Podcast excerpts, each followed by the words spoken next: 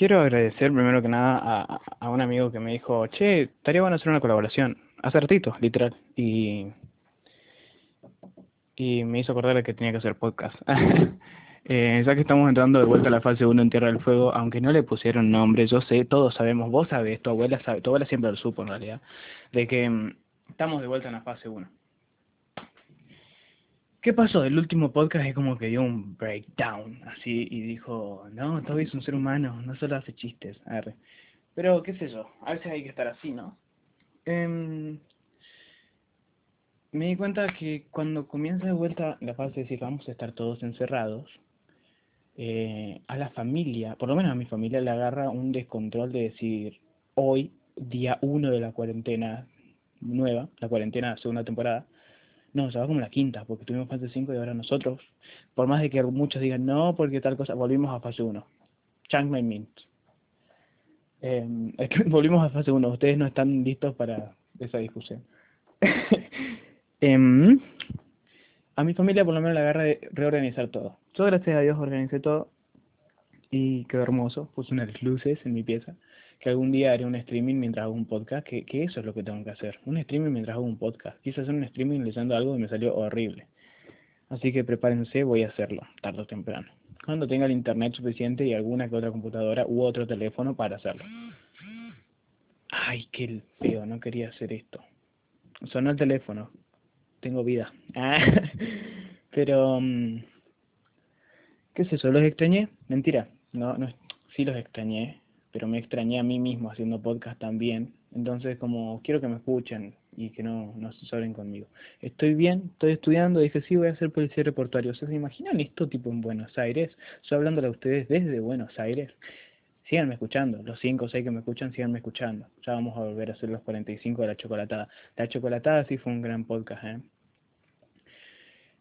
¿Voy a hablar de algo? No, nunca voy a hablar de nada pero siempre todo se transforma, ¿viste? Tipo, voy, voy empezando así hablando de esto y después, pum, pum, pam, empiezo hablando de otra cosa. Hoy no hay eh, and People de El Cuelgue porque no me dio tiempo a editar. Y, Toby, pero ¿por qué decís no me dio tiempo si lo grabás antes y después lo tenés que editar? Porque no quiero que me dé tiempo, quiero grabarlo así crudo, como era al principio. Ya voy a tener un programa de edición, ya voy a poder hacerlo muy lindo, ya, ya todo, va, todo va a ser mejor.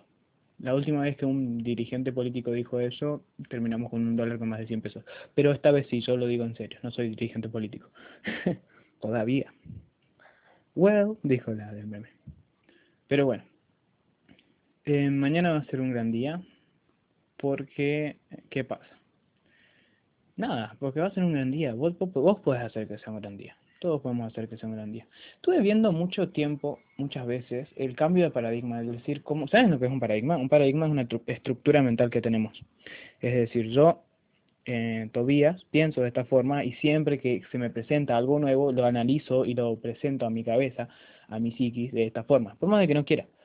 Y el paradigma se soluciona no desde adentro del paradigma, sino desde afuera, ya sea con un shock, ya sea con un, un shock, no, no quiero decir, no, sino con algo choqueante que te pase, con algún trauma, o con disciplina y, el decir, voy a verlo de otra forma. Muy pocas veces se puede solucionar el paradigma desde adentro, no es como, como las, le las leyes y las reglas, que uno tiene que ser el mejor jugador, aprenderse las leyes, ser el mejor jugador, y ahí una vez que... y demostrarle al sistema que no funciona. Soy comunista, pero no, yo soy capitalista. Eh, o liberalista, acá lo que sé que le cante. Pero cambiar el paradigma es algo diferente. Está bueno, está muy bueno, indica una madurez. Con el tiempo también vamos a cam cambiando nuestro propio paradigma.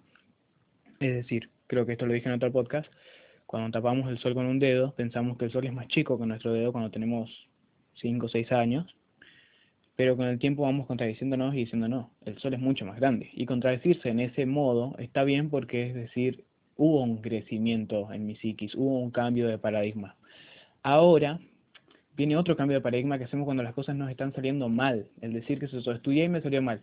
Hay que hacer un cambio de paradigma cuando nos estamos autosaboteando. No soy psicólogo ni nada, pero cuando nos estamos autosaboteando, ven que pasan cosas, ves que pasan cosas, hay que hacer un cambio de paradigma. O el simple hecho, y esto va a solucionar la vida mucho, de que algo te ofenda de alguien. Puede pasar de que la gente haga cosas para vos, en tu contra. Pero como le dijo la psicóloga a Morty, de Ricky Morty, está muy bueno, no, a Rick, bueno, no me acuerdo. Em, la gente hace cosas, no te hacen cosas. Vos decidís si te ofende o no. Entonces, ese es un buen cambio de paradigma. Es decir, voy a tomar las cosas que dicen las personas a la ligera, al fin de que no me importen. A mí sí me importa cómo piensa la gente respecto a mí, respecto al podcast. En el último no se nota y creo que con el último se rompió ahí un paradigma y dije, bueno, ya fue. Y el otro es cuando creemos hechos que no son ciertos y después nos enfrentamos con la realidad. Es decir, eso también es un cambio de paradigma. Es decir, yo siempre pensé que el cielo era rojo y salgo de mi pieza y veo que el cielo es azul y es tipo, oh, o celeste. Es como, oh, cambio de paradigma, choque de realidad. Después está la otra gente que lo niega y dice, no, el cielo es rojo, el cielo es rojo, porque a mí mi mamá me dijo que el cielo es rojo. Y eso para mí es no crear uno su propia opinión. Porque, o sea, si tu mamá lo dijo, si alguien lo dijo, es no crear tu propia opinión. Y eso está mal. La última vez que estábamos hablando con mi papá de algo así mmm, debatible, fue el tema de la opinión hoy en día. La opinión hoy en día, todos dan opinión, somos opinólogos profesionales, porque tenemos espacio, porque queremos y porque quien nos censure no me importa. Pero creo que la opinión... Esperen que está chiflando afuera, voy a ver. Pausa. Para ustedes seguro no fue una pausa porque tipo yo toco un botón acá y puedo tomarme el tiempo que quiera. Pasaron tres días en realidad del último. No, mentira. Pero de vuelta. Es... O sea, no tiene que ver o sí hay un, un video de Lalo Mir hablando de esto que está muy bueno, que lo hacen Filo News. Buena, todo buen influencer y creador de contenido nombra a News. Hoy me dijeron creador de contenido. Me sentí tan bien cuando me dijeron creador de contenido. Eh, fue Nacho Panighetti, saludo. Ah. Pero um, volvemos. Lalomir decía que sí, que había que, que limitar la libre expresión diciendo que eh, bajo los o sea, bajo el lema de discurso de odio, algo que Marito Baracus dijo hace mucho tiempo, que era, eh, nos limitan bajo el lema de discurso de odio. Pero sí, cuando algo incita al odio hay que limitarlo. ¿Pero qué? ¿Quién? ¿Por qué? Hay que tener cierta cantidad de seguidores para que te limiten. Hay que, porque si yo dice algo y subo algo respecto a a un discurso de odio, que yo, a estos negros hay que matarlos a todos, eh, sinceramente me van a contestar dos o tres personas que, me siguen y que me conocen, o por ahí que no me conocen y que, tienen ganas de pelear. Pero no me va a venir el, la INADI, y me va a decir, no, no puedes publicar eso. Usted no puede decir eso, dijo. usted tiene que arrepentirse de lo que dijo. Pero no, no me va a pasar eso a mí. En cambio, si sale, qué sé yo, el... No se me ocurre nadie en este momento. Si sale mm, Andy Kuznetsov a decir eso, se me ocurre Andy Kuznetsov porque sí, porque tiene coronavirus. Eh, y sí, van a salir gente a denunciarlo, va a salir un, un, un trans a denunciarlo de xenofobia, y Andy Kuznetsov, pobrecito, va a quedar como el que odia a los negros. Pero vieron, o sea, y ahí va con el humor negro, con lo que pasó con Marito Baraco. No importa eso. Sí importa un poco, porque decir, ¿por qué? O sea, ¿por qué solamente al tener influencia tenés que, que limitarte, pero no va para ese tipo de público. O sea, vos tenés influencia porque tenés un público al que le gusta lo que haces. Y si vos dejas de hacer lo que al público le gusta porque ofendiste a una minoría que no es tu público, entonces, ¿en qué estamos? ¿Qué, qué, juego estamos haciendo? Es decir, ¿tengo que hacerlo políticamente correcto o por lo que me, en caso de Marito Baracus, o por lo que me hice famoso, que fue hacer humor negro? No. el humor, como dije una vez, creo que solamente se limita cuando es directamente personal a alguien. Que puede parecer, y el único que tiene derecho a quejarse es la persona, la que fue ofendida, en todo caso.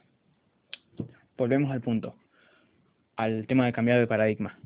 Porque ahora no es para decir, bueno, cambiamos de paradigma todos y si te ofendiste es tu culpa. No, hay gente que se va a ofender y ahí está también un cambio de paradigma, es decir, no todos somos vos, no todos son yo, y no todos pensamos igual. Entonces, al no todos tener el mismo paradigma, eh, también hay que pensar lo que uno... Eh, en el caso del humor, que ese sí tiene límites.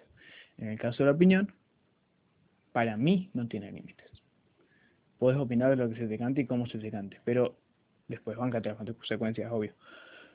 Pero en el caso de la opinión, en el caso del humor, sí, tiene un límite que es cuando agredís directamente a otra persona. ¿Por quién es la otra persona? Si vos agredís un tema al azar o un acto al azar, dícese, alguien bailó en streaming y bailó feo y bueno, te reís del baile feo, está bien, te, te reís de la persona, ah, mira, la negra baila fea y siempre la tenés de forma efectiva así. Eh, sí, no, no sé qué acabo de decir. Eso fue el peor ejemplo del mundo. Pero mm, volviendo, cambiar de paradigma está muy bueno porque te da un, uno, una amplitud de mente, es decir, puedo llegar a entender a los demás y el por lo menos a mí me pasa que trato siempre de entender a los demás, más que nada los que me hacen mal, a veces decir, ¿por qué hizo esto? Debe ser justificable, justificable de su lado. Es que del lado de Caperucita, el cuento de Caperucita y el Lobo, siempre ella va a ser la víctima. Entonces, todos deben pensar, según mi lógica, ¿no? Mi paradigma, de que son la víctima de algo.